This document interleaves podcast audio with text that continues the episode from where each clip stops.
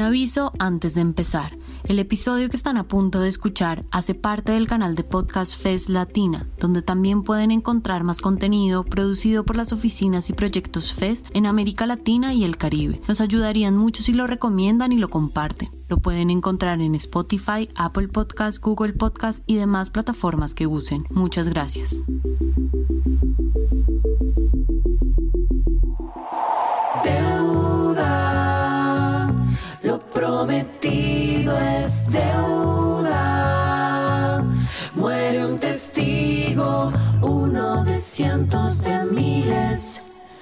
Cargas a tu cuenta. Hola, soy Frank Cantamuto, economista, y esto es Lo Prometido es Deuda, temporada 2. Un podcast de la Fundación Ebert para entenderla a ella, protagonista central de la historia argentina, la deuda. Entonces el fondo nos dio 50 mil millones de dólares. He anunciado un blindaje internacional que nos saca del frijo. que nadie sabe cómo se va a hacer para pagar la formidable deuda En el sentido de que el préstamo de facilidades ampliadas desde Argentina, país que ha sido sometido a un endeudamiento tóxico e irresponsable con el Fondo Monetario Internacional. La deuda externa es un meollo que lo asocio con los 30.000 detenidos desaparecidos. Si ganábamos la elección antes del 10 de diciembre, ya habíamos arreglado la deuda con los privados y con el fondo. Lo peor de todo es un mal acuerdo. Capítulo 5. Mm, ¿Qué de nuevo, viejo? ¿Han visto un estafador más grande que Bugs Bunny? Como les contamos en el capítulo anterior, el nuevo Fondo Monetario Internacional tiene mucho de fondo, de monetario y de internacional, pero muy, muy, muy poquito de nuevo. No me gusta ninguna de las dos cosas. Y si bien reconoció el despelote que generó la pandemia y la crisis, tampoco le puso mucha onda para salir de ahí. Resulta que casi, casi al mismo tiempo que en Argentina asumió la presidencia Alberto Fernández, Es un disparate magnífico. En la historia argentina nadie, nadie, nadie tomó la cantidad de deuda que tomó Macri en el tiempo que lo tomó. en el FMI había un cambio. Sale con el número 44 mil millones Christine Con la pandemia en la espalda Cristalina Georgieva. Auspició este cambio Caramelos de Udol. Gusto amargo, intenso y difícil de olvidar.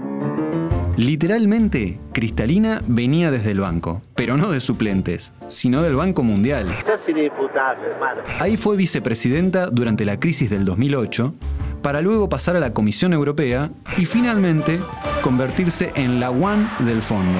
Georgieva, a diferencia de Lagarde, representa una línea más amigable con el universo.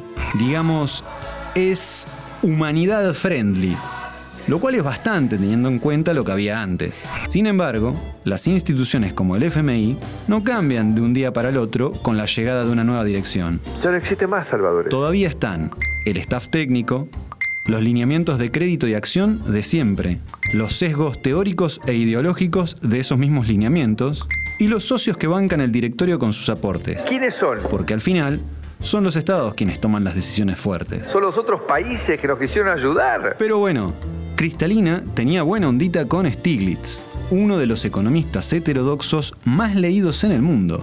Y además,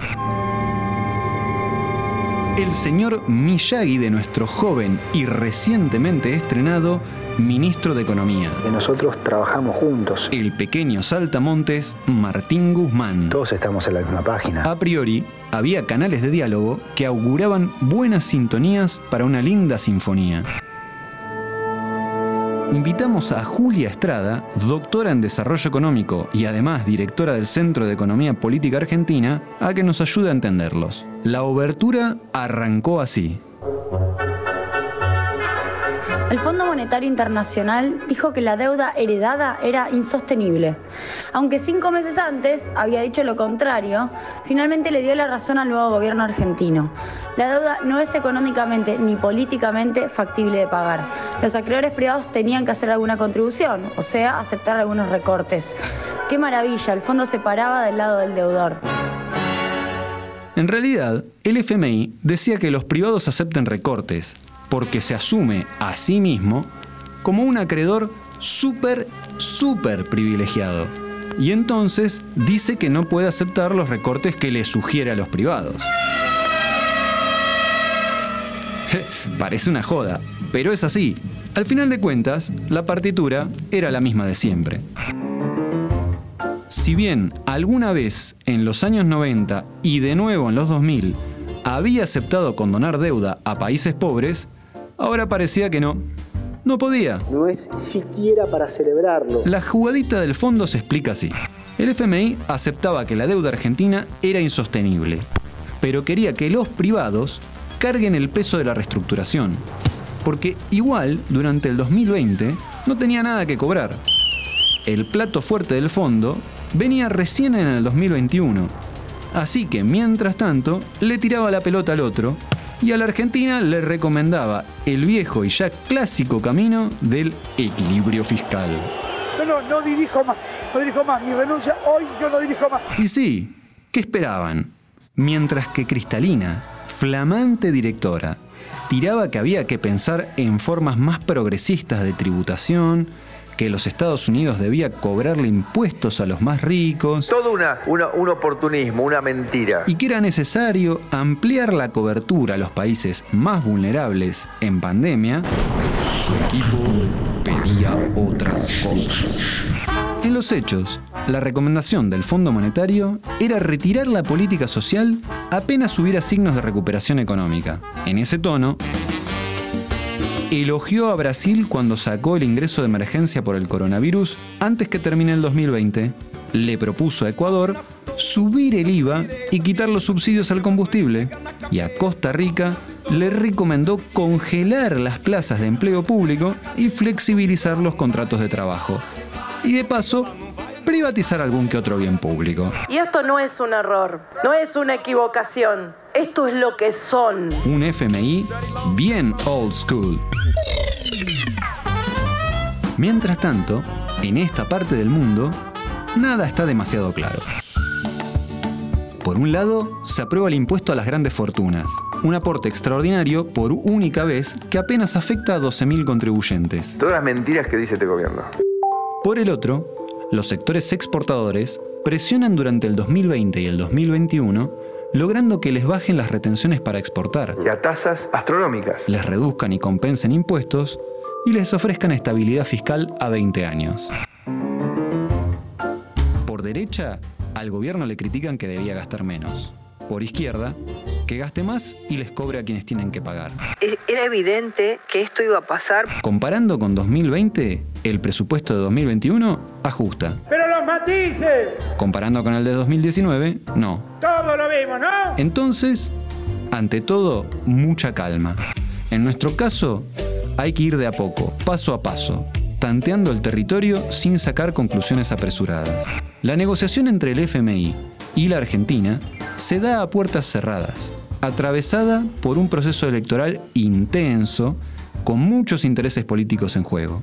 Y mucha, mucha de la información que recibimos apenas son trascendidos o lecturas entre líneas. Sin embargo, hay algunas cositas que destacar. En febrero del 2021, el presidente Alberto Fernández le pidió al procurador del Tesoro Nacional, Carlos El Chino Zanini, que presente al Estado como querellante en la causa contra el expresidente Macri y su equipo, por la inverosímil deuda que habían adquirido del FMI cuando eran gobierno. Una mentira, no sé cuántas mentiras puse en evidencia en lo que vengo relatando. Nosotros nos enduramos para ir bajando la inflación. Como ya les contamos, parece que el trato de Cambiemos con el fondo está viciado de irregularidades. La demostración es, desde que entró la plata del fondo, la deuda argentina no aumentó. Entonces, ¿qué pasó? El fondo reemplazó deuda que ya teníamos. Como por ejemplo, no respetar los procedimientos requeridos en la Constitución Nacional para solicitar el famoso préstamo. El fondo no vino a hacer un negocio, vino a ayudar a Argentina. La denuncia alcanza a los responsables locales del acuerdo, pero el FMI y sus funcionarios zafan porque tienen inmunidad ante los tribunales locales. Por pedido de senadores argentinos, la Oficina de Evaluación Independiente del Fondo inició, en marzo del 2021, una investigación sobre el acuerdo. Una especie de asuntos internos que aclararon solo iba a dejar un informe. Yo no entendí bien la película. Los policías sabían que Asuntos Internos les tendía una trampa. Detrás de estas denuncias y pedidos de informes están los enfoques del gobierno nacional para lograr un nuevo acuerdo. Por un lado, se plantea la idea de corresponsabilidad del FMI en el acuerdo del 2018. El gobierno anterior llegó a un acuerdo con el Fondo Monetario Internacional que se negoció en tres semanas, y así no fue. Pero el FMI no se le mueve un pelo. Si llegaran a asumirlo, podría significar una quita en la deuda y un antecedente que no podrían tolerar. Vamos a enfrentar un campo realmente minado. Que un país consiga alivio no por pobre, sino porque el préstamo estuvo mal otorgado. Por lo tanto, se ensayó otra variante. Si el fondo fue corresponsable prestando de forma anómala, que ahora se la banque y acepte un trato diferente. O sea, que la Argentina pueda devolver la guita en, digamos, 20 años, lo cual sería más compatible con los saldos comerciales del país. Hablemos, cara a cara. Pero, de nuevo, el FMI ni pestañó. Para ellos esto no es una opción posible y solo aceptan propuestas que tengan en el menú. Eh, disculpe la, demora, es que tengo muchas mesas que atender. Eh, acá tiene la carta. Y si me permite, le hago una sugerencia. Si fuera usted, yo me inclinaría por el plato del día. Mire, es un sabroso acuerdo de facilidades extendidas a 10 años. Está servido sobre un fino colchón de reformas acompañado por baja en el gasto, flexibilización de los contratos laborales y, si le gusta más picante, alguna que otra privatización. ¿Sabe qué? se me fue el apetito. Gracias, ¿eh? Pero por ahora paso. Aún no conocemos de manera concreta cuáles son las condiciones del FMI, aunque sí sabemos que en el menú están los platos de siempre. La oferta del gobierno argentino es que si aceptan algunas de las opciones que ofrece la casa, el acuerdo puede quedar abierto a cambios en caso que el directorio decida aprobar un nuevo tipo de crédito o alguna línea de acción distinta para lidiar con la crisis. Y eso es lo que eh, nosotros buscamos resolver. Otra discusión interesante que está dando el Estado argentino es la de las sobretasas que le aplica el propio Fondo Monetario a los países que le piden prestado por encima de la cuota que tienen asignada. ¿Cómo es eso? Nos lo explica Camila Barón, que es economista feminista y viene siguiendo este tema de cerca. Dado que el FMI asiste a países en crisis, es esperable que sean países empobrecidos y que necesiten préstamos que superen por mucho el valor de su cuota. ¿Qué hace el fondo cuando eso pasa? Los castiga con tasas de interés más altas. En esto se parece a todo el sistema financiero, el crédito es más caro para quienes realmente lo necesitan. Dejar de cobrar esa sobretasa no afectaría las finanzas del FMI y en cambio le vendría muy bien a la Argentina ya que de no pagarse implicaría un ahorro de cerca de mil millones de dólares al año. El fondo, más allá de sus discursos, sigue actuando como siempre. Y es difícil esperar un resultado diferente al pasado.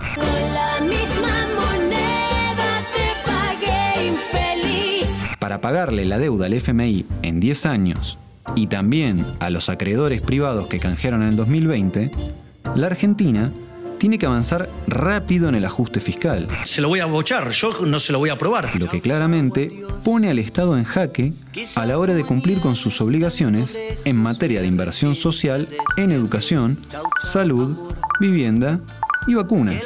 Además, obliga al país a acelerar el camino de la exportación, lo cual, como ya contamos, termina siendo vender todo rápido ya mismo. Agregar valor, crear empleo, ir a una transición verde, todo queda como una promesa ante la urgencia. Yo dije, ¿qué más me podía pasar? Así, no solo se compromete nuestro presente, sino la vida de las generaciones que siguen. ¿Esto significa que no hay salida? Para nada. Aún hay esperanzas porque todavía no hay nada escrito. De hecho, cerrando el 2021, el gobierno argentino tiró la pelota al Congreso de la Nación para discutir qué hacer. Esta historia continuará.